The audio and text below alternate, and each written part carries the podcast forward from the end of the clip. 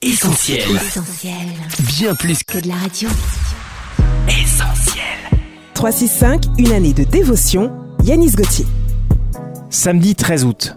Il vous faut pardonner. Pierre s'approcha de Jésus et lui dit Seigneur, combien de fois pardonnerai-je à mon frère lorsqu'il péchera contre moi? Sera-ce jusqu'à sept fois Matthieu chapitre 18, versets 21 et 22. Plutôt mourir que de pardonner.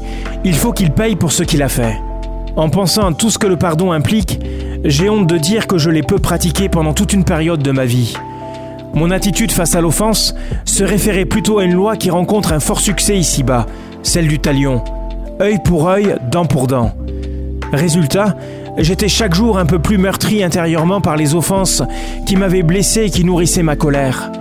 Mais Dieu est intervenu et m'a fait connaître l'antidote de cette souffrance, le pardon. Dans le psaume 147, il est dit Dieu guérit ceux qui ont le cœur brisé et il pense leurs blessures.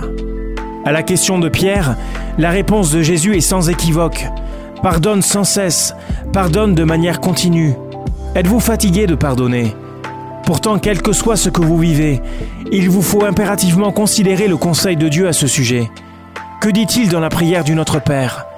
Pardonne-nous nos offenses, comme nous aussi nous pardonnons à ceux qui nous ont offensés. Vous avez deux raisons de pardonner.